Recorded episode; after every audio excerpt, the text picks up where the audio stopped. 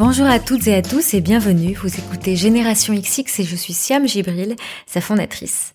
Ça n'est pas un hasard si je publie cet épisode aujourd'hui puisque nous sommes le 22 mai et que c'est la journée mondiale de la biodiversité. La biodiversité, c'est le tissu vivant de notre planète et comme vous le savez, elle est largement menacée alors même qu'elle est pour de nombreuses raisons indispensable à notre survie. Cette journée, qui a été créée par les Nations Unies, a donc pour but de nous sensibiliser à la richesse des espèces végétales et animales sur notre planète et à encourager leur préservation. Alors pour arrêter ou inverser le déclin en cours, des citoyens, des entreprises et des associations s'engagent ensemble. C'est pourquoi je profite de cette journée pour vous présenter l'exemple de l'association Temana o Temoana, qui œuvre à la protection des fonds marins polynésiens et des tortues marines. Cette association a été cofondée en 2004 par Dr Cécile Gaspard, qui est l'invité de ce nouvel épisode. Temana o Temoana est soutenu par la marque de maillot de bain Villebrequin depuis 2016, qui participe au financement du fonctionnement quotidien de la clinique pour tortues marines créée par Cécile et au développement de programmes éducatifs. Chaque année, un maillot de bain est spécifiquement dessiné pour l'association et une partie des bénéfices lui est reversée. Avant d'écouter Cécile nous raconter son parcours, nous parler d'écologie et d'engagement, sachez que si vous aimez l'univers de Villebrequin, vous pourrez découvrir son offre femmes et petites filles dans un espace pop-up exclusif entre le 25 mai et mi-septembre au 18 rue Royale à Paris. Vous retrouverez toutes les informations dans la barre d'infos de cet épisode, dans notre newsletter à laquelle vous pouvez vous abonner sur générationxx.fr et sur notre compte Instagram. Dans ce nouvel épisode, je suis donc très heureuse de vous faire découvrir le parcours et l'engagement de Dr Cécile Gaspard, vétérinaire, titulaire d'un doctorat en écologie marine et cofondatrice de l'association Temana o Temoana en Polynésie française où elle vit.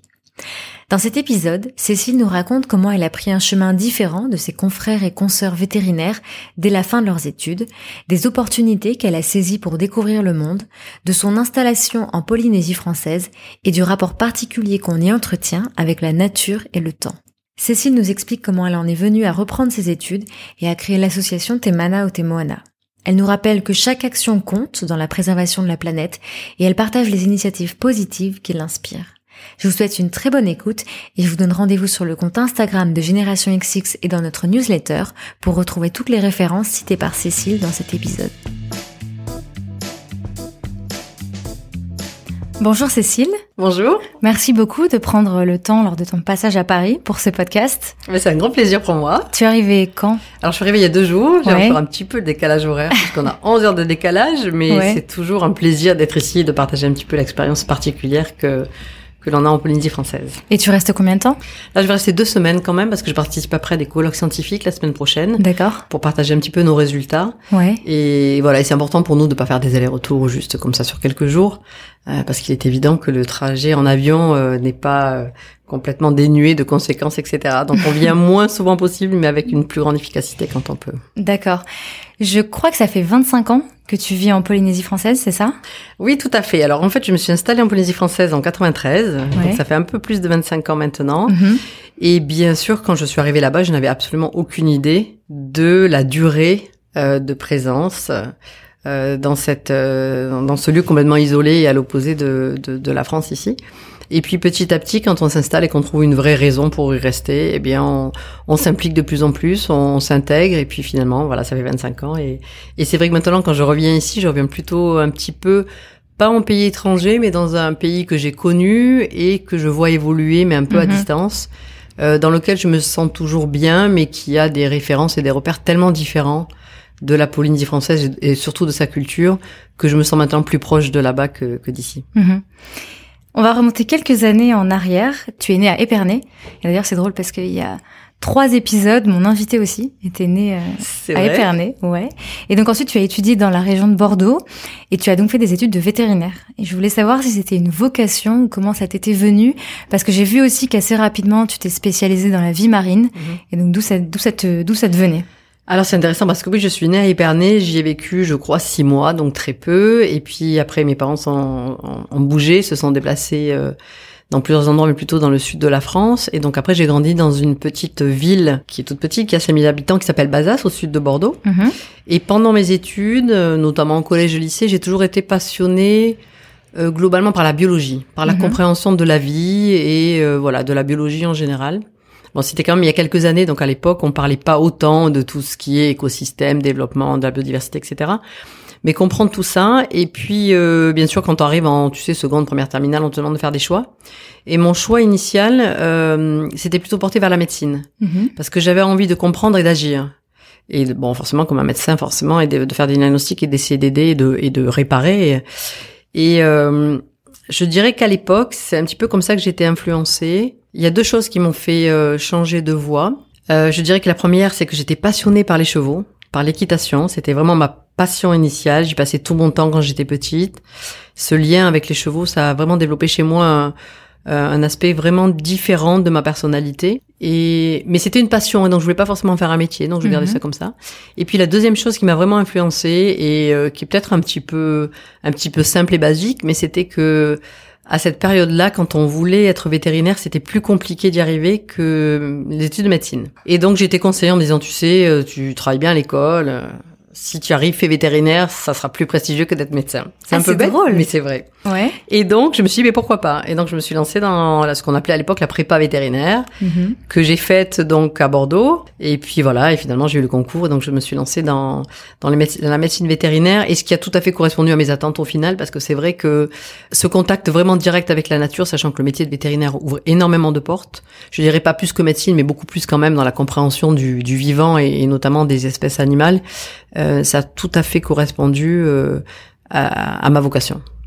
Et tu te projetais en tant que vétérinaire euh, en France? Alors, ça, c'est une bonne question parce que les, les études vétérinaires ouvrent énormément de perspectives. Mais je trouvais qu'à l'époque, alors j'ai fait donc ma prépa veto à Bordeaux et ensuite j'ai fait l'école vétérinaire de Nantes. On choisit l'école en fonction de son classement. C'était à l'époque quatre ans d'études. Maintenant, ça a augmenté un petit peu la durée. Et c'est vrai que pendant les études, on touche un peu à tout, on apprend beaucoup de choses, mais j'ai trouvé qu'il man- manquait dans ces études, euh, et à l'époque c'était quand même assez innovant, tout ce qui était euh, compréhension de la gestion d'une entreprise. C'est-à-dire quand on est vétérinaire, même si au début on fait des remplacements dans des cabinets, etc., on est amené très vite à gérer une propre entreprise. C'est-à-dire Mhm. qu'en tant que vétérinaire, on doit ben, monter sa clinique vétérinaire, embaucher des salariés, des assistantes, parfois avoir des collaborations avec d'autres vétérinaires, etc. Faire de la vente, bien sûr, de médicaments, etc. Et on n'était pas tellement formé pour ça. Donc ça, ça me manquait beaucoup. On n'était pas du tout ouvert à l'international. C'est-à-dire quand on faisait des études vétérinaires à l'époque, euh, l'anglais, savoir parler anglais, c'était dérisoire et c'était pas important. Et donc euh, pendant ces études, je crois que j'ai un petit peu tout absorbé et à la fin, je me suis dit il me manque quelque chose. Et c'est pour ça qu'à la fin de mes études vétérinaires, j'ai décidé de faire un, un master en gestion d'entreprise pour compléter cette formation. Et j'ai pas regretté parce que j'étais la seule d'ailleurs à avoir fait ça de, de ma promo. C'est ce hein. que je voulais te demander d'autres, c'était poser la question ou juste toi? Non, pas du tout. Non, non, non, non. C'était vraiment un concours de circonstances. Je me suis dit là, je suis pas encore prête. Alors j'avais fait des remplacements, etc. Ouais. Mais j'avais envie de, de faire ça pour voir comment ça fonctionnait, qu'est-ce que ça pouvait m'apporter? Et c'est là que je me suis dit, petit à petit, ce métier va être, euh, va forcément évoluer vers une ouverture plus importante que simplement la clientèle euh, en tant que vétérinaire praticien. euh. Et, et donc, j'ai pas regretté. C'était assez innovant à l'époque, mais finalement, c'est ce que ce que les gens font maintenant, c'est-à-dire cette ouverture à l'international pour essayer de voir comment, dans le cadre de ton métier, tu peux euh, tu peux avoir une, une implication et surtout une, des résultats plus conséquents que ce qu'on peut faire au quotidien, quoi. Et tu dirais que ton état d'esprit euh, à ce moment-là, c'était lequel? Oh, c'était découvrir le monde. Moi, quand j'ai fini, enfin, quand, pendant mes études vétérinaires, c'était marrant parce que je crois que j'étais un petit peu différente des autres, on va dire, mais j'avais cherché la possibilité de faire des stages à l'étranger. Mhm. Et donc, euh, à l'époque, et c'est vrai que maintenant, il y a énormément de bourses d'études, de voyages à l'étranger. On aide les jeunes à cette mobilité et à cette diversi- diversité de des cultures, etc. Et j'avais euh, postulé, j'avais une bourse pour aller euh, pour partir aux États-Unis. C'était assez innovant à l'époque. Je m'étais beaucoup intéressée aux mammifères marins, etc. Et donc, c'est vrai que j'ai jamais hésité. Je me suis dit, j'ai une occasion, j'y vais, je fonce. Et, et en fait, au, au final, à chaque fois, ça marchait, quoi. Et tu penses que c'est un tempérament que tu as développé Tu as toujours été un peu comme ça euh, aventurière, je dirais? Alors, est-ce que je l'ai développé? Je crois que quand j'étais jeune, j'étais plutôt timide et réservée, mais j'avais ça en moi déjà. Mhm. J'avais envie d'aller un peu plus loin. Mhm. Et dès que j'ai vu qu'il y avait des opportunités qui passaient, je les ai toujours saisies. Je me suis jamais dit, euh, ah, ça, j'aurais dû. Et c'est peut-être ça qui a fait que, au final, j'ai réussi peut-être assez rapidement à diversifier, à tester des choses et du coup à me donner un éventail de possibilités de choix assez tôt. ce que les, je trouve, c'est un peu ce que les gens font maintenant, les jeunes. Mhm. Tu vois, ils vont faire des études, ils vont s'arrêter, ils vont prendre une année de césure, ils vont voyager, ils vont tester, ils vont faire du bénévolat, ils vont partir à l'étranger. À l'époque, quand moi je suis partie, bah, j'étais un peu la seule et les gens se demandaient pourquoi, alors que c'est vrai qu'avec un diplôme, on fait tout de suite travailler et, faire un prêt et, créer sa clinique et gagner beaucoup d'argent et voilà. Et donc moi, j'ai pas choisi ce, cette voie-là, mais je, je regrette pas du tout. Et du coup, quelle voie est-ce que toi t'as choisi? Alors, au départ, c'était intéressant puisqu'après avoir fait cette formation euh, en gestion d'entreprise, j'ai voulu quand même travailler en tant que vétérinaire et, mhm. tester le métier. Donc, j'ai fait des remplacements dans le sud de la France. Puis, je suis partie sur l'île de la Réunion en tant que vétérinaire aussi. Et là, ça m'a ouvert d'autres portes, les portes et l'environnement. Euh, tropical et insulaire qui était vraiment nouveau pour moi puisque je connaissais pas. Comment vivre dans une île, dans une culture différente, sachant que la culture à la Réunion elle est très très polyvalente et très très multiple et très riche. Ça m'a ouvert beaucoup de portes. Euh, j'ai aussi travaillé avec des gens qui étaient complètement différents en termes de, de, quotidien, de logistique, etc., même au niveau vétérinaire. Et c'est là que je me suis dit, je vais pas rentrer en France, ou enfin comme nous on dit euh, en métropole, pour m'installer tout de suite et, ouvrir une clientèle euh, canine. Ce qu'on appelle canine, c'est les petits animaux, hein, chez mm J'ai envie de continuer à découvrir des choses. Et c'est pour ça que je pense que ça, ça m'a mis un peu le pied à l'étrier et je suis restée ouverte à des possibilités euh, autres avant de, de, de, prendre une décision d'installation. quoi. Est-ce que tu étais soutenue par euh, tes proches, tes amis dans cette décision? Ou est-ce que ça a été, euh, est-ce que t'es allé à l'encontre Ah non, pas de du quelque tout. chose? Non, non, non. Ouais. Non, des fois t'as l'impression que les gens te regardent bizarrement en disant ah c'est bizarre, pourquoi elle décide de faire ça ou mhm. Ça change un petit peu des chemins prétracés, mais c'est pas non plus euh, un revirement à 180 degrés, tu vois. C'est juste un petit peu plus original. Donc c'est vrai que par exemple des collègues de promo que je revois maintenant et c'est marrant parce que ça fait ça fait là en fait notre 30e année en fait de mhm. sortie de l'école vétérinaire. La plupart se sont installés, sont restés dans la même ville depuis qu'on est sorti et c'est très bien et on échange et voilà. Donc c'est juste une une orientation différente, mais qui n'est pas qui, qui n'est pas complètement excentrique. C'est-à-dire que ça mhm. reste quand même dans un milieu où les études de vétérinaire m'ont appris des fondamentaux que j'arrive à utiliser euh, tant que je peux au quotidien et, et, qui permet aussi de développer un réseau. Ça c'est très important, je mhm. pense. Un réseau de quoi du coup? Alors quand on commence une formation initiale, c'est ce qu'on dit souvent aux jeunes, quand ils s'engagent sur une formation, euh, souvent ils savent pas. Quand on leur demande qu'est-ce que tu veux faire, ils savent pas. Moi, je savais que ça, ça m'intéressait. Comprendre la vie et puis être utile et pouvoir, euh, voilà, mettre en place des actions pour aider un animal blessé ou, ou menacé, ça c'était important. Mais plus on avance et plus on se rend compte que dans le cadre d'un métier, on peut rencontrer des gens qui, même s'ils ont un métier différent, partagent des convictions communes. Et donc c'est grâce, je pense, et ça c'est très important pour moi, de, de, le partager notamment aux jeunes qui font des études vétérinaires à l'heure actuelle, c'est que vétérinaire, ça veut pas dire euh, du jour au lendemain on se retrouve dans un cabinet vétérinaire, on ne fait que ça. Mhm. Ça ouvre des portes, c'est une formation très très polyvalente et ça permet de rencontrer d'autres gens qui travaillent dans d'autres milieux. Mais le plus important, c'est de créer des réseaux de gens passionnés qui veulent aboutir à un résultat, quel que soit le résultat. Et je pense que sans avoir fait des études vétérinaires et sans avoir ce diplôme, qui est au final quand même assez prestigieux et qui permet d'ouvrir des portes, j'aurais sans doute pas réussi à, à développer les actions que j'ai développées par la suite euh, dans un cadre associatif. Et alors, à quel moment tu décides d'aller en Polynésie française? Est-ce que c'était encore une opportunité qui s'est mise devant toi et que tu as saisi Comment ça s'est passé? Voilà. Alors, bien sûr, c'était pas prévu. C'est-à-dire que quand j'étais basée sur l'île de la Réunion, euh, j'ai pas passé euh, beaucoup de temps, c'était à peine deux ans. Mhm. Mais par contre, l'opportunité est venue bah, d'une d'une raison familiale en fait, puisque mon père a été muté en Polynésie française. J'ai voulu aller le voir et pour aller le voir, ben quand t'es jeune, t'as pas beaucoup d'argent et le billet d'avion était très cher et voilà, comme à l'heure actuelle.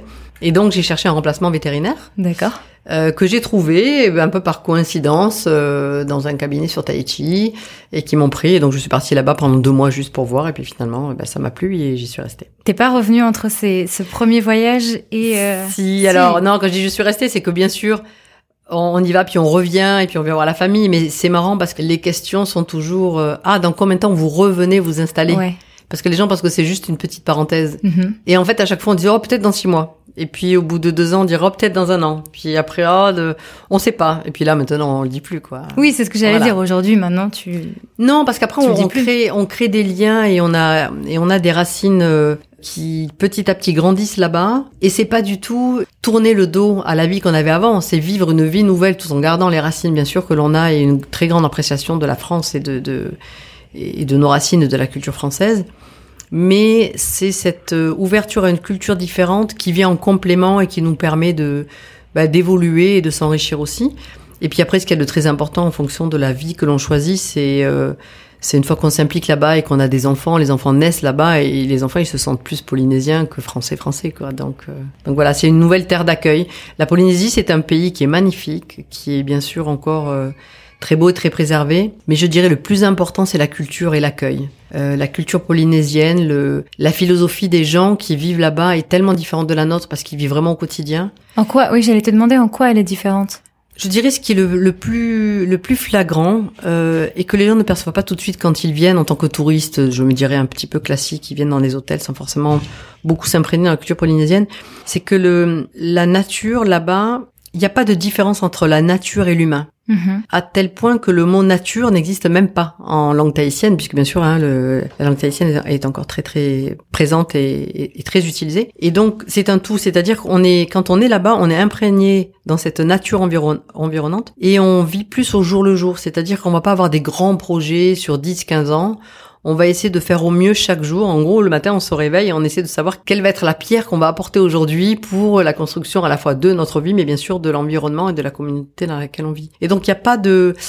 Euh, la vie est plus simple. Mhm. C'est tout est beaucoup plus simple et tout est beaucoup plus euh, naturel. Il n'y a pas d'artifice, il n'y a pas de code vestimentaire, il n'y a pas quelque chose qui est très important que les gens connaissent, c'est que on se voit pas là-bas, tout le monde se tutoie, mais tout le monde, absolument tout le monde. Mhm. Et donc c'est vrai que quand on revient ici et qu'on doit vous voyez les gens, alors on a, on peut pas, hein, le premier jour on n'y arrive pas, après on se force un peu. C'est souvent très mal perçu. Hein. Moi, quand mhm. je reviens ici, que je tutoie pour la première fois des gens que je n'ai jamais vus, qui ont un certain, euh, une certaine position sociale, mhm. Mhm. c'est mal perçu. Et bon, c'est pas grave. Maintenant, on utilise l'excuse qu'on est plus, euh, qu'on est polynésien. voilà. Mais c'est vrai que ça, ça permet de, de faire tomber des barrières. Et ça, c'est important aussi. Et tu penses que cette différence culturelle, elle vient d'où?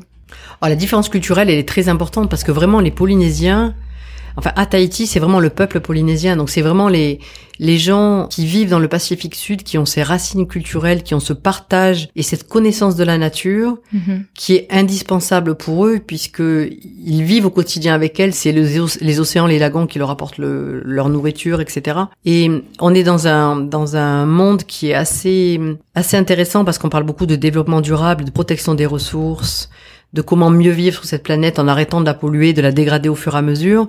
Ça, c'est quelque chose qui a toujours été présent chez les, chez les Polynésiens. Mm-hmm. Et je dirais ce qui est vraiment important maintenant, c'est que tout ce qu'ils faisaient avant est en train d'être euh, revalorisé. Euh, on parle par exemple beaucoup d'aires marines protégées. Donc ce sont des grandes zones ou des petites même euh, maritimes, euh, que ce soit dans les lagons ou, dans, ou en haute mer, qui sont réglementées pour pouvoir protéger la ressource. Ça veut pas dire que tout sera interdit, mais ça mm-hmm. veut dire que on va utiliser la ressource en fonction des besoins, en fonction des saisons, etc. Et en fait, euh, les Polynésiens ont toujours fait ça. Même si avant ils étaient moins nombreux à vivre sur leurs îles, ils avaient toujours une telle connaissance de la nature, des différentes espèces de poissons, de leur cycle de vie, qu'ils savaient à quel moment on pouvait les consommer, à quel moment il était mieux de ne pas les consommer, donc de ne pas les pêcher pour les laisser se reproduire, et il faisait, comme on dit un petit peu ici, des mises en jachère du lagon. C'est-à-dire qu'il y avait des zones utilisées, d'autres non. Mhm. Et tout était respecté. C'était, c'était un mode de vie, euh, je dirais écologique, bien avant qu'on définisse ce terme-là. Et on a beaucoup à apprendre d'eux. Et donc on est arrivé avec nos nouvelles manières de protéger l'environnement. Et c'est important au final maintenant de voir de comment on peut remettre sur le devant de la scène ce que les anciens polynésiens faisaient avant parce qu'ils le faisaient parce qu'ils avaient cette culture ancestrale. Alors la, la, la, transmission de la culture était très n'était pas écrite, c'était vraiment oral, mhm. mais tout ça c'est en train de, de revenir et, et l'important pour nous c'est que ça puisse servir après partout. Alors là je parle de Tahiti, mais bien sûr dans, dans les autres pays du Pacifique Sud, cette culture et cette protection de la nature a toujours été aussi euh, prépondérante. Donc euh, donc on a tellement à apprendre d'eux que c'est vraiment important d'être très humble et d'écouter et d'apprendre et pas d'arriver au contraire avec euh, ces nouvelles technologies et tout ce qui est un petit peu réglementaire international qui s'applique pas beaucoup là-bas. Est-ce que toi, quand t'es arrivé, justement, ton rapport à la nature, il a changé et est-ce que tu as dû évoluer aussi peut-être sur certaines choses dans cette nouvelle culture? En fait, quand tu arrives là-bas, alors c'est vrai que c'était il y a 25 ans, ça a peut-être un petit peu changé. Ça dépend. Alors la Polynésie déjà, c'est grand comme l'Europe en superficie. Mm-hmm. On a 118 îles. Euh, il y a beaucoup d'îles qui ne sont pas habitées, bien sûr. Quand tu arrives sur une île, en fonction de ton état d'esprit, tu vas être obligé de passer un certain temps d'adaptation. C'est-à-dire que tu vas regarder autour de toi. Et moi, ce qui m'avait vraiment euh, fasciné, je dirais au début, c'était de voir que beaucoup de gens passaient du temps et des moments très longs à observer. Les gens, ils sont assis au bord du lagon et ils vont passer des heures à regarder l'horizon. Ouais. Et c'est assez impressionnant. Et quand tu vis là-bas, t'arrives avec ta mentalité de, de métropolitain euh, super speed, euh, où tu te lèves le matin et t'as toute ta liste de choses à faire et tu n'as jamais le temps. Et en fait, tu apprends là-bas. Alors il y a deux, il y a deux manières. Hein. Il y a des gens qui arrivent là-bas qui arrivent pas à s'adapter et en final, c'est mieux qu'ils ne restent pas parce que tu peux pas faire changer les gens. C'est à toi de t'adapter dans Mm. au pays dans lequel tu vas t'installer. Soit tu t'y mets petit à petit à faire comme eux, mais c'est progressif. C'est-à-dire, tu peux pas du jour au lendemain te dire, ah, c'est pas grave. Donc, euh, pour des détails, mais tu as un document administ- administratif, par exemple, à récupérer ou à mettre en place, ça peut prendre vraiment très très longtemps. Et donc, tu peux être soit frustré, soit te dire, ben, c'est comme ça ici, on va vivre différemment. Mais la place de la nature est très très importante. L'écoute, les odeurs, les sons, les nuits, c'est-à-dire les étoiles, les cycles lunaires, tout est important, que ce soit pour l'agriculture, pour la pêche. Euh, à tout moment, on sait quel est le, le stade de la lune. Ici, quand tu demandes aux gens dans les grandes villes, ils savent même pas, ils ont aucune idée. Et on lève même plus la tête la nuit pour regarder le ciel parce qu'il y a Mhm. tellement de pollution lumineuse qu'on Mhm. ne le voit plus. Donc tout ça, ça, je trouve, c'est important parce que ça remet l'homme dans cette position où on est sur cette planète et que c'est elle qui d'abord règle notre notre quotidien et notre manière de vivre, mais que si on ne l'observe pas assez, on a forcément un décalage dans nos actions. Et là-bas, on observe d'abord, et puis après on prend du temps et on agit éventuellement si si on sent que, que c'est important d'agir. Alors agir plutôt pour protéger, mais agir aussi pour pouvoir y vivre euh, en harmonie. Hein. C'est pas que que la protection en en disant on ne touche à rien. Non, il faut que l'homme puisse quand même y vivre. En ce moment, en Polynésie, on est à peu près 270 000 euh, habitants. C'est pas Mhm. énorme. La population a augmenté, mais c'est vrai que se posent des, des questions de durabilité, de ressources alimentaires, etc., qui sont quand même très importantes. En 2004, tu commences des études à l'Université de la Polynésie française pour devenir docteur en écologie marine. C'est ça. Je me demandais si dans tes études euh, de vétérinaire, l'écologie c'était déjà un terme qu'on employait. Est-ce que ça avait autant d'importance même toi dans ta vie? Et pourquoi tu as choisi de, de reprendre tes études à ce moment-là sur ce domaine particulier? Alors très clairement, moi, quand j'ai fait mes études vétérinaires, c'est un mot qu'on n'utilisait absolument pas. D'accord. Euh, les études étaient très orientées et je pense que ça a changé et ça a changé hein, depuis puisqu'il y a beaucoup de modules euh, nouveaux et de spécialisation, mais euh, à bien comprendre les différentes espèces animales, les pathologies et comment les soigner. Donc euh, voilà, c'est intéressant. Le le- l'environnement a changé. Ce, cette notion d'écologie, de durable et de préservation des espèces n'est pas nouvelle, mais elle devient elle devient tellement importante que bien sûr on en parle beaucoup. Et pourquoi j'ai voulu faire ça? Je pense que c'est venu d'un besoin, et le besoin était que la Polynésie française s'est toujours tournée vers le tourisme, y a toujours eu un tourisme euh, qui se développe petit à petit. On n'a pas, on n'a jamais cherché à avoir du tourisme de masse, mais dans tous les cas, ce qu'il y avait de, ce que je trouvais intéressant, c'était d'assister au développement d'une nouvelle activité touristique qui était très opportuniste. Quand je dis opportuniste, c'était de se dire que dans nos lagons, qui sont magnifiques, qui sont quand même très beaux, très préservés, avec beaucoup d'espèces euh, de coraux et de poissons, une nouvelle activité touristique avait vu le jour et qui consistait en une présentation des raies, donc euh, des raies pastenaques qui sont assez emblématiques de nos lagons. Mais pour les présenter, les opérateurs touristiques les nourrissaient. Donc Mhm. apporter du poisson pour les faire se regrouper dans une zone et pour pouvoir les présenter aux, aux touristes euh, de passage. Et hum, rien n'avait été étudié sur ces animaux. On connaissait à peine l'espèce scientifique. On ne connaissait pas leur durée de vie, leur méthode de, de leur, leur moyen de reproduction, leur alimentation, etc. Et donc, je me suis rapprochée d'un centre de recherche qui s'appelle le CRIOB, qui est en lien avec le CNRS à Montréal.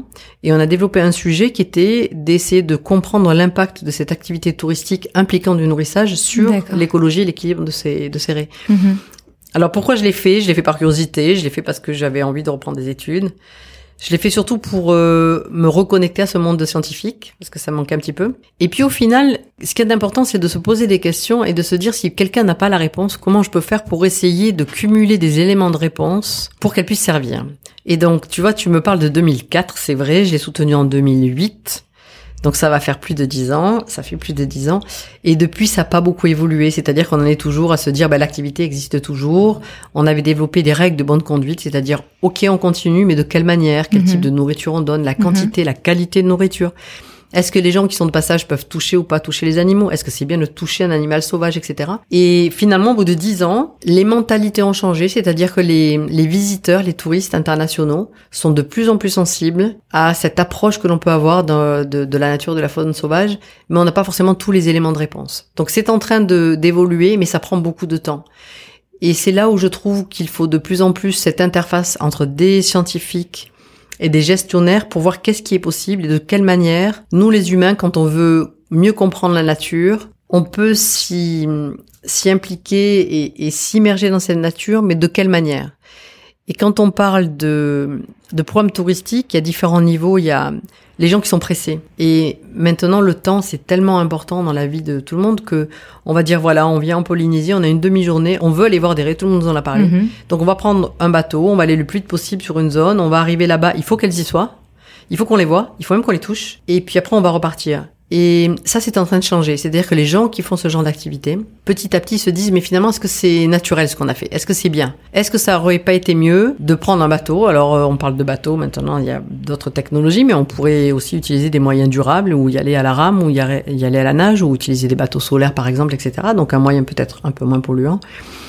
Et on arrive dans une zone, on observe ce qu'il y a dans la zone. S'il n'y a pas de d'animaux en particulier que l'on souhaitait voir, c'est parce qu'ils n'étaient pas là à ce moment-là. Est-ce que mhm. c'est bien de les regrouper avec euh, avec un, artefact en fait, avec du nourrissage ou pas? Et ça, on est dans un monde qui est en train de changer, et je pense que c'est bien. Ce qu'il y a de bien, c'est que les gens se posent des questions sur le bien fondé de leurs actions et on n'en est plus à dire euh, voilà moi maintenant je vais aller dans tel pays parce que il y a telle activité à faire. Et ça tout le monde l'a fait tout le monde a été pris en photo avec euh, et voilà. Et donc ça c'est bien de c'est bien de se questionner on va dire. Mhm. et justement toi au travers de l'association que tu as cofondée donc en 2004 aussi mhm. donc euh, grande année 2004 ouais, ouais, euh, qui s'appelle Temana o Temoana et qui veut dire en tahitien l'esprit de l'océan. L'esprit mhm. de l'océan ouais c'est ça.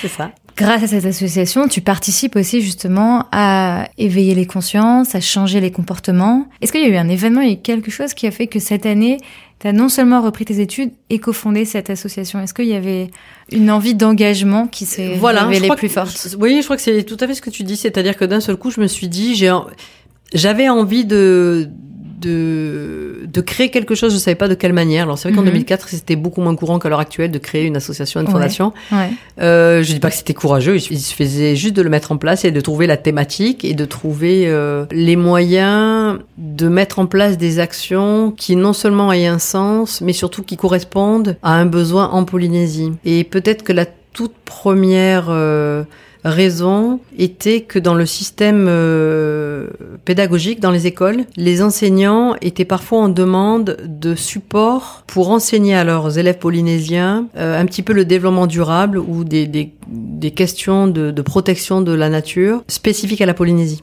D'accord. Pour revenir sur un exemple concret, par exemple, quand on parle de pollution des ports, etc., souvent on a tendance à prendre en, en exemple des, des grandes mégalopoles. Et on peut pas enseigner aux jeunes polynésiens qu'il n'y a que les grandes mégalopoles qui sont, ou les grands ports. Euh, mm internationaux qui sont pollués. Et donc, on a réfléchi à mettre en place des outils pertinents, adaptés aux jeunes Polynésiens, pour que les enseignants puissent les intégrer dans leur euh, dans leur cursus et dans leurs cours. Et donc ça, ça a pris du temps, mais c'était une des premières actions. Et puis euh, l'action phare euh, que l'on a mis en place à l'époque, donc en 2004, et ça c'était aussi, c'est marrant, ce concours de circonstances, donc il y a 15 ans, où le gouvernement polynésien, donc la direction de l'environnement, m'avait contacté donc en tant que vétérinaire pour essayer de les aider à mettre en place une structure d'accueil de tortues marines mm-hmm. malades ou blessées, puisque une tortue qui est retrouvée euh, par euh, des pêcheurs ou sur des plages par exemple avec euh, une blessure ou incapable de, de, de continuer à, à, s'alimenter et, et, à naviguer doit être soignée mais ça prend du temps.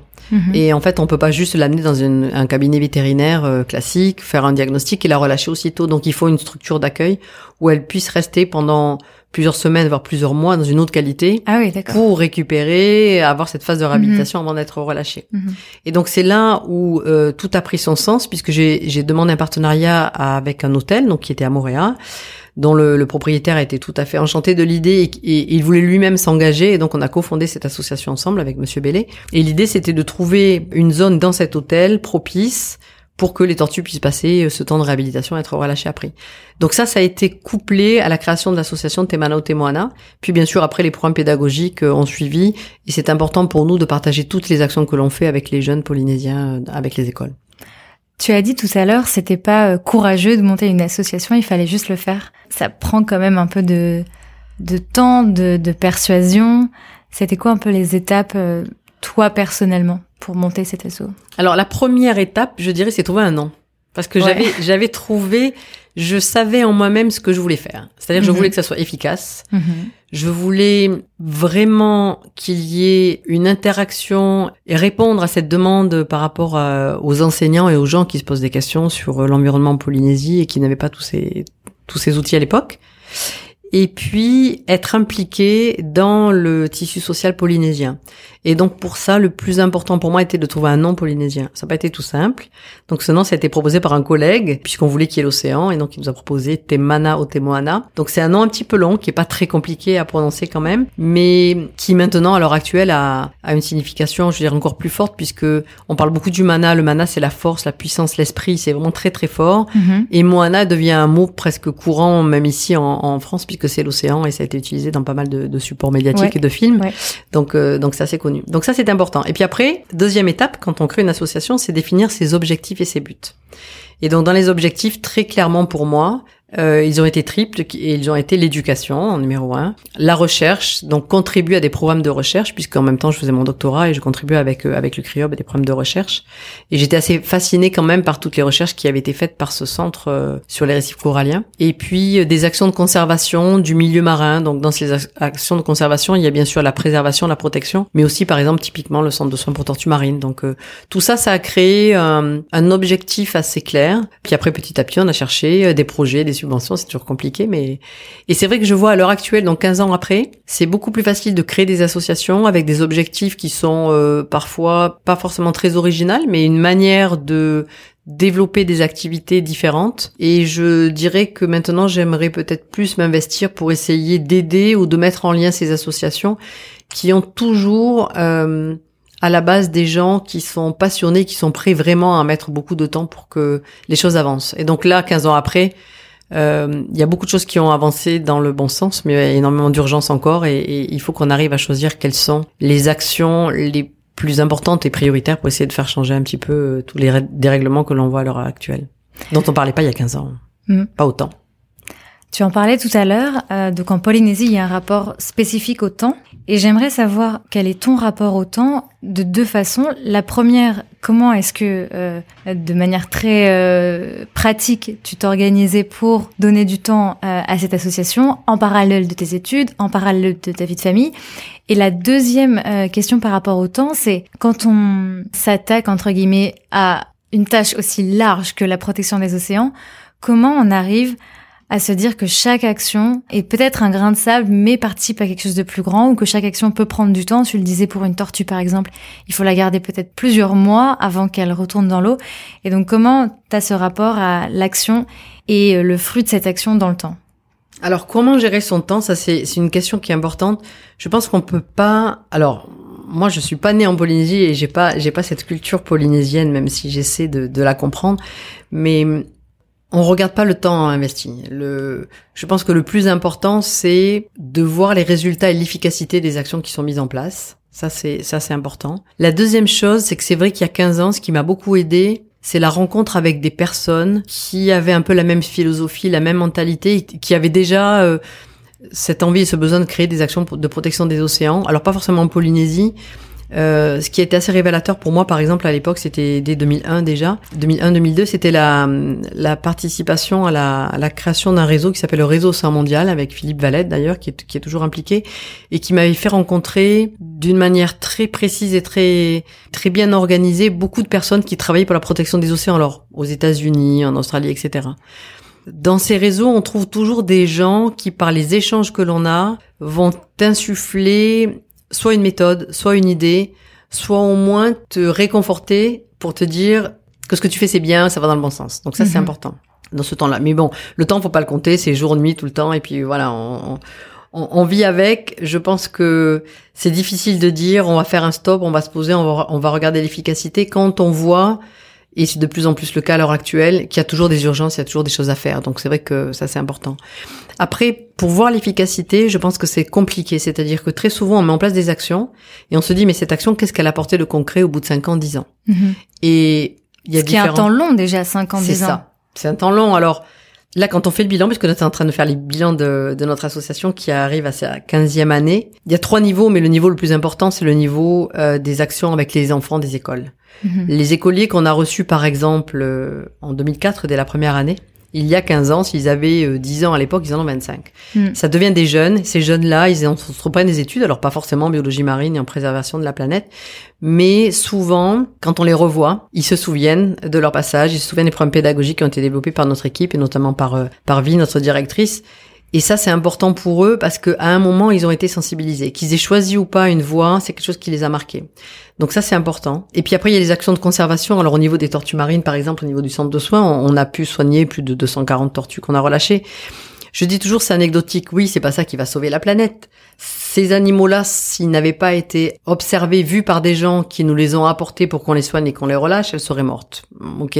Mhm. C'est vrai que c'est important comme action. Je dirais que le plus important, c'est d'avoir sensibilisé les gens qui savaient qu'on existait pour pouvoir nous appeler et nous les, et nous les apporter. Et puis, euh, que les gens comprennent que ces animaux, s'ils sont menacés par des actions de l'homme qui sont immédiates et qui sont visibles, elles sont aussi largement impactées maintenant par toutes les modifications du climat et, des, et tous les dérèglements et donc chaque petite action compte.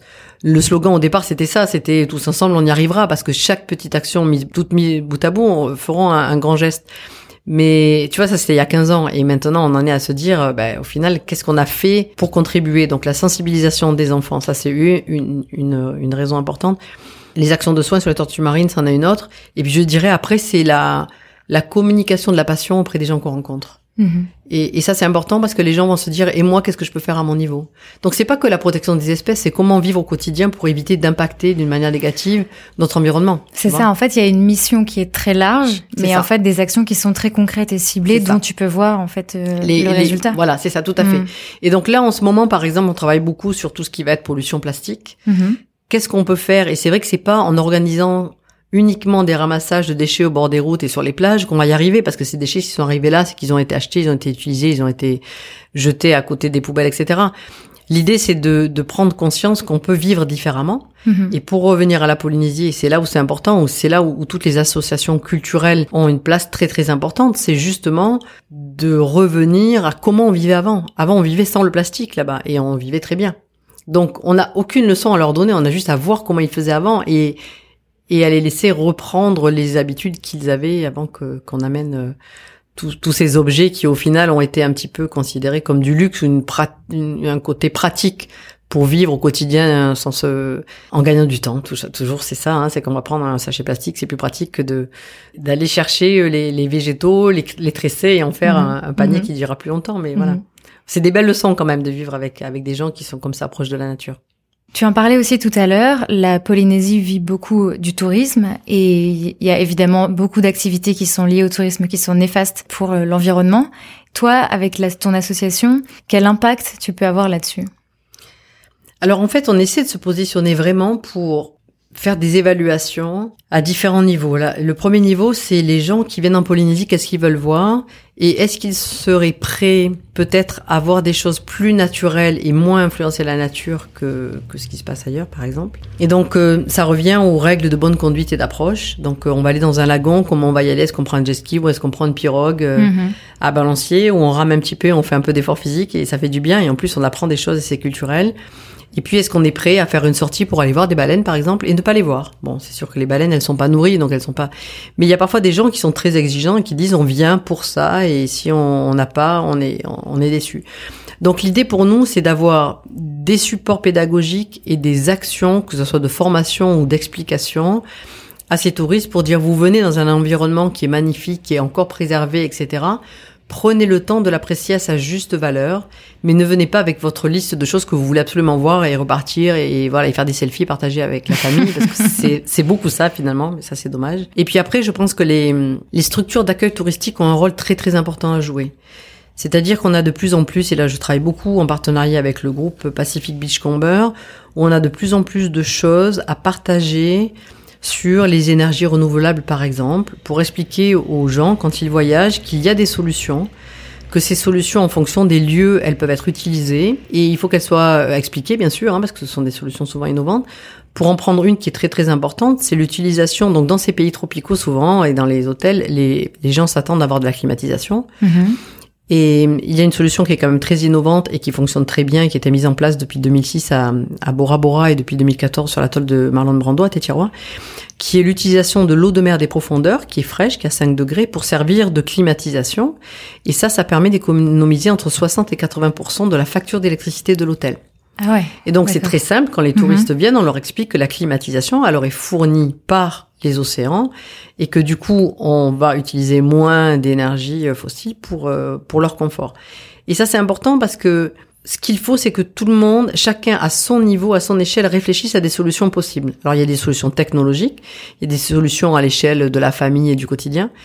Mais plus on avance et plus il faut que l'on passe du temps pour expliquer que ça c'est possible.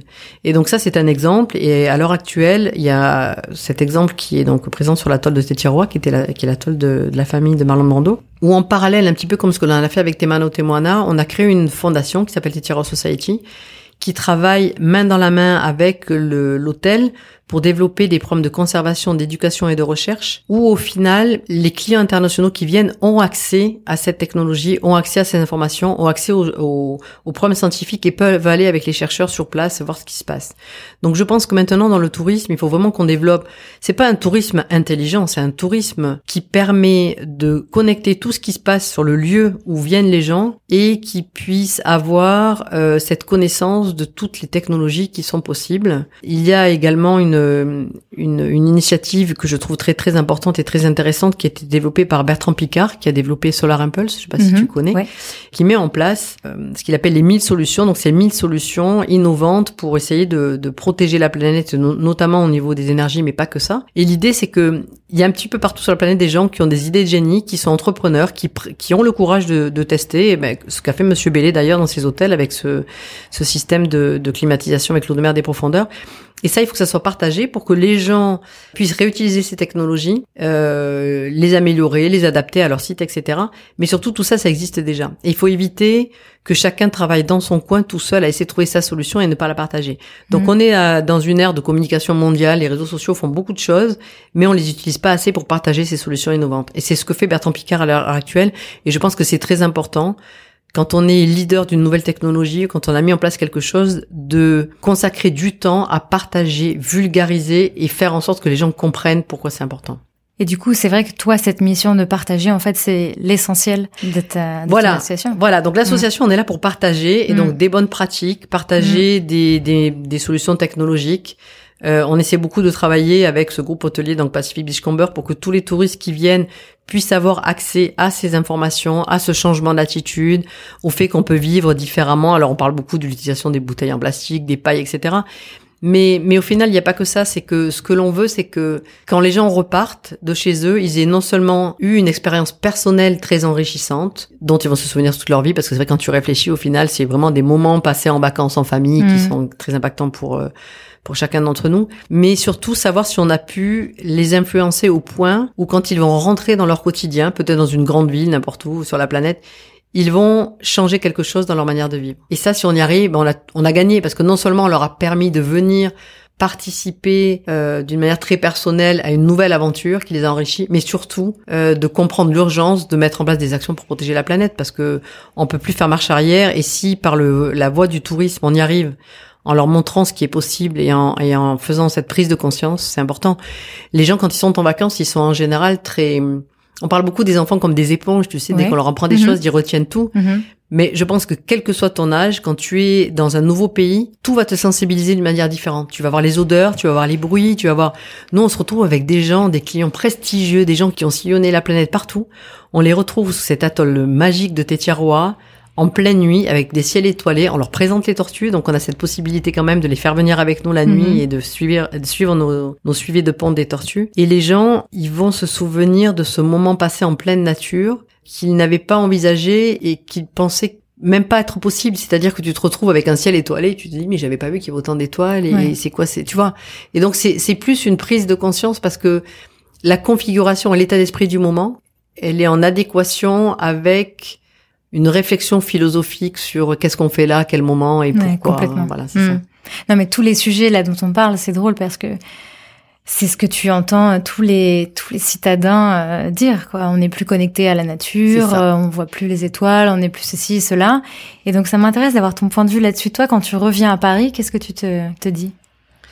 Ben moi, j'ai jamais vécu dans une grande ville déjà. Ouais. Et très honnêtement, quand je reviens à Paris, j'ai l'impression d'être un peu en apnée. C'est-à-dire, je vais prendre le métro, je vais aller d'un point à un autre je sais que je vais pas rester ici, donc c'est différent. Mais c'est vrai que je vois comment les gens vivent ici mhm. et je comprends mieux l'impact que qu'un voyage. Alors je parle de la Polynésie parce que forcément c'est le c'est le, le, lieu que je connais, mais que l'impact d'un voyage dans un endroit qui est vraiment différent mhm. peut te, te perturber au point où tous tes sens sont en éveil et mhm. tout ce que tu vas pouvoir percevoir euh, va rester ancré en toi. Maintenant l'idée pour nous c'est de voir de quelle manière ça peut les influencer sur du long terme. Et pas juste, ok, on a passé des bonnes vacances et puis on reprend notre routine.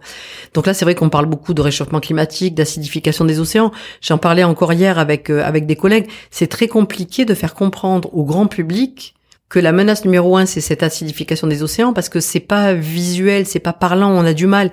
Montrer une tortue, un cachalot, une baleine qui s'est retrouvée échouée sur une plage avec des sacs plastiques dans le ventre, c'est facile, c'est une image.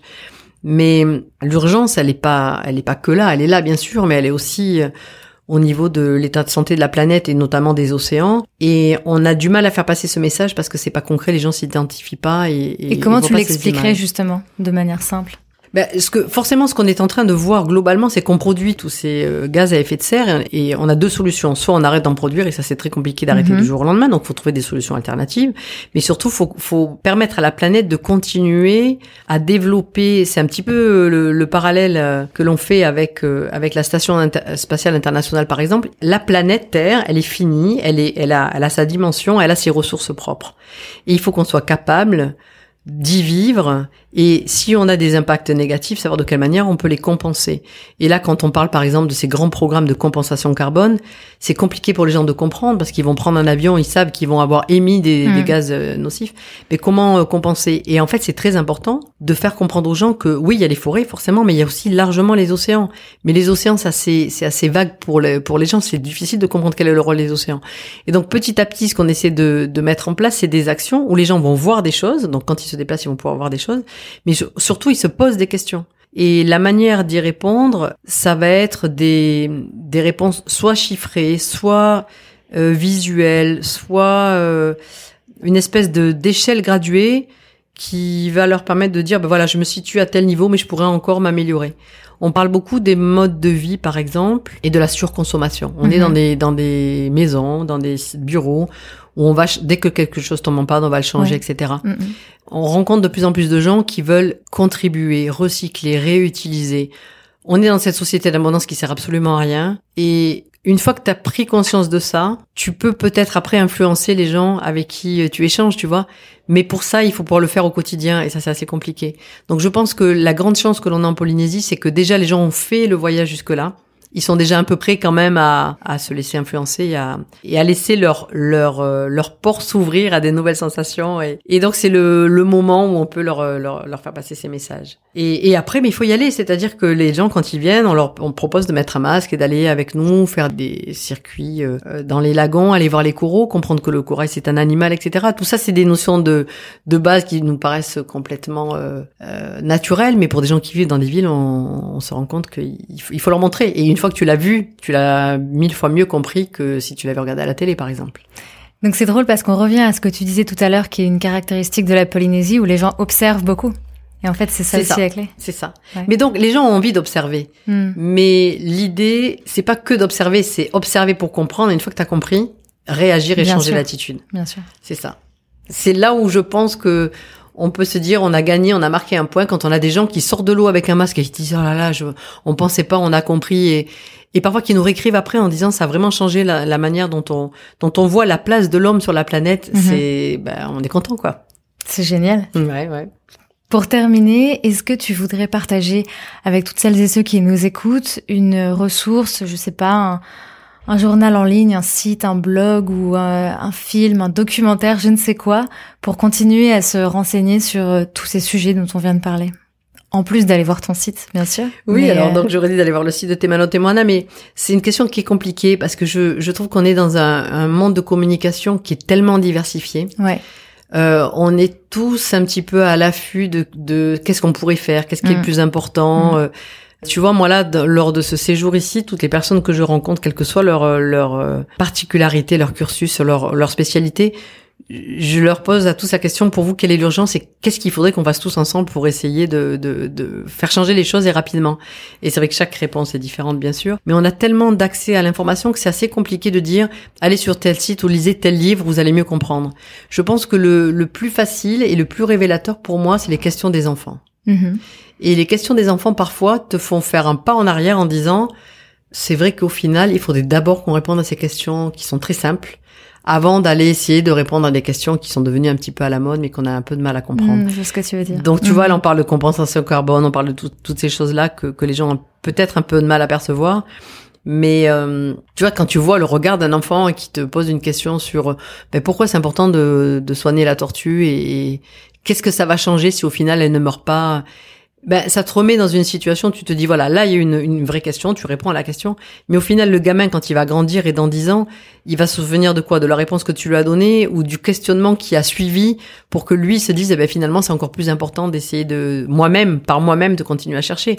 Donc, je pense que la, la réponse à ta question, c'est chacun d'entre nous va avoir ses sensibilités propres et aller trouver mhm. des, solutions.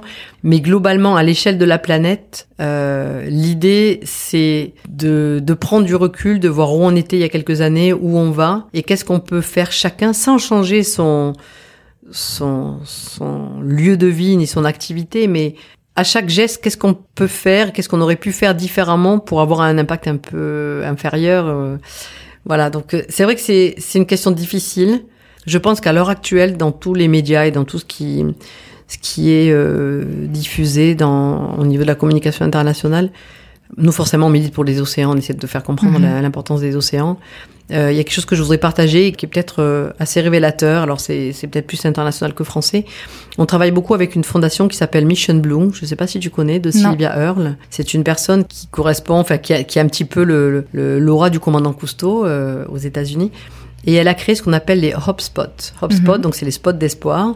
Et ça, c'est bien aussi parce qu'on veut pas culpabiliser les gens. Ouais, euh, L'idée, c'est pas de dire vous avez tout détruit et maintenant on va où? Comme ces images qu'on voit un petit peu partout, mm. tu vois, de surfeurs qui mm. vont euh, surfer dans des vagues avec euh, autant de plastique. Et, et je trouve intéressant son, son processus de hotspot parce que ça, ça met en place sur une carte des zones où il y a encore de l'espoir. Soit elles ont été dégradées, elles sont en phase de restauration, soit elles sont, elles sont belles, mais elles sont préservées. Et là, à l'heure actuelle, on est en train de travailler sur l'atoll de Tétirois justement pour obtenir ce label de HubSpot. Et l'idée, c'est de dire, restons positifs, il y a encore des choses, il y a encore des belles choses, il y a encore des belles actions. Et ça permet quand même de continuer à agir sans avoir un peu trop euh, le moral à zéro en se disant, bon, de toute façon, ça y est, c'est trop tard, la dégradation, elle est partie, on peut plus rien faire. Donc, je pense que ça, c'est important et c'est quelque chose que je recommanderais. Et je pense que Sylvia Earle, c'est cette personne qui a, qui a un charisme énorme et qui, qui fait partager sa passion pour les océans et qui vaut vraiment le coup de, de ça vaut vraiment le coup de la rencontrer et de voir pourquoi elle a, elle a mis ça en place. Elle a consacré toute sa carrière à ça. Et souvent, les gens euh, vont poser des questions sur pourquoi on a, on s'est impliqué pour les océans, par exemple. Et c'est vrai que c'est très emblématique, mais il y a tellement peu de choses qu'on connaît sur les océans par rapport à d'autres milieux que moi j'incite beaucoup les jeunes à continuer à, à, poursuivre des études et, et à s'impliquer dans cette meilleure connaissance des océans parce que c'est de là que, que viendra le, le futur de, de l'humanité. Merci beaucoup Cécile. Merci beaucoup. À très vite. Merci. Un grand merci à Cécile d'avoir pris le temps de partager son expertise et son expérience lors de son passage à Paris. N'hésitez pas à aller voir de plus près le site de son association, Temana ou Temoana. Je vous ai mis le lien en barre d'infos. Et bien sûr, si vous avez la chance d'aller en Polynésie française, n'hésitez pas à la contacter. Merci également aux équipes de Villebrequin qui nous ont accueillis dans leur showroom pour l'enregistrement de cet épisode. Les informations sur leur prochain pop-up et sur la collection créée en soutien à l'association de Cécile sont en barre d'infos sur notre site internet générationxx.fr et sur notre compte Instagram. Merci aux équipes de DSC Influence d'avoir permis cette rencontre et merci à vous pour votre écoute. Si cet épisode vous a plu, n'hésitez pas à laisser 5 étoiles et un commentaire sur Apple Podcast. Merci, à mercredi prochain pour un nouvel épisode et d'ici là, prenez soin de vous.